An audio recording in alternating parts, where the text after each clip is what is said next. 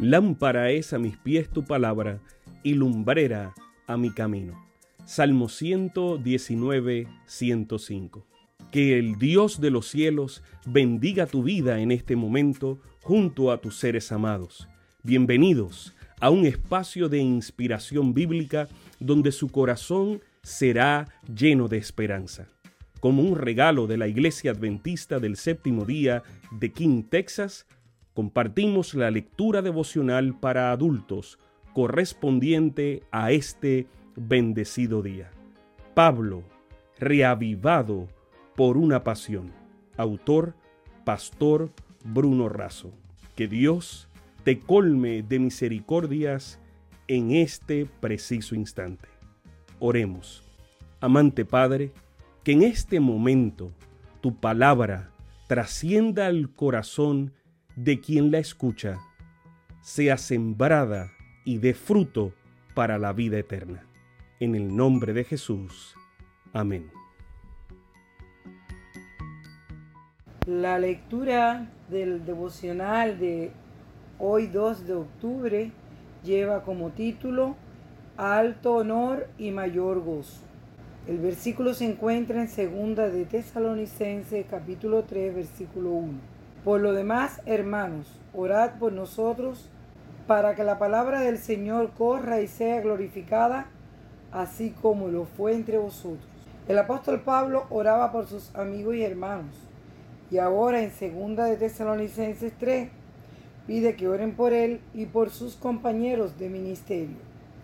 Pablo siempre reconoció su insuficiencia y era consciente de la necesidad del poder divino. Por eso clamaba por oraciones intercesoras. Él no era un superhombre, sino una persona necesitada como todos. Sin embargo, no necesariamente pide por él, sino por la propagación de la palabra de Dios. Es decir, es un pedido muy noble. Pablo asevera que el Señor es fiel. La inestabilidad, variabilidad e infidelidad humana es contrastada con la estabilidad, invariabilidad y fidelidad de Dios. El mismo Pablo era un testimonio de que Dios siempre es fiel. El apóstol reacciona como un buen líder. Pide a los hermanos que se aparten de los infieles. Es decir, no hay un rechazo hacia ellos, pero considerando que ya se había trabajado mucho por ellos y ellos insistían en la desobediencia, apartarse de ellos era un recurso y un llamado para que revisen su proceder. Pablo también advierte a los que andan de manera desordenada y se entrometen en la vida ajena. ¿Por qué será que hay quienes se interesan en la vida de otros y que todo el tiempo viven del chisme? Tal vez porque no tienen nada que hacer. Les sobra el tiempo y lo emplean mal. Por eso el mejor remedio para esas personas que se ocupen de algo productivo, que trabajen, que cumplan con sus deberes, pues quienes son cuidadosos en el cumplimiento de sus tareas no encontrarán tiempo para intrometerse en la vida ajena. En cierta oportunidad el renombrado psiquiatra Charles Menninger recetó lo siguiente. Salga de su casa, cierre la puerta con llave, cruce la calle, busque a alguien que necesite ayuda y haga algo por él.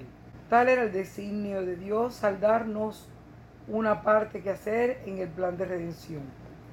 Él concedió a los hombres el privilegio de ser hechos participantes de la naturaleza divina y de difundir a su vez bendiciones para sus hermanos.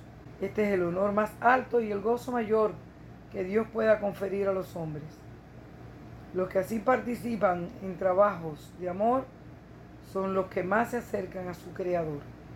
Elena de White, El Camino a Cristo, página 79.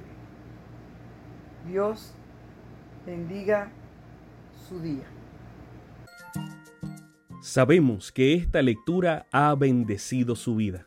Compártala, compártala con alguien más e invítele a suscribirse en nuestro canal para mayor bendición.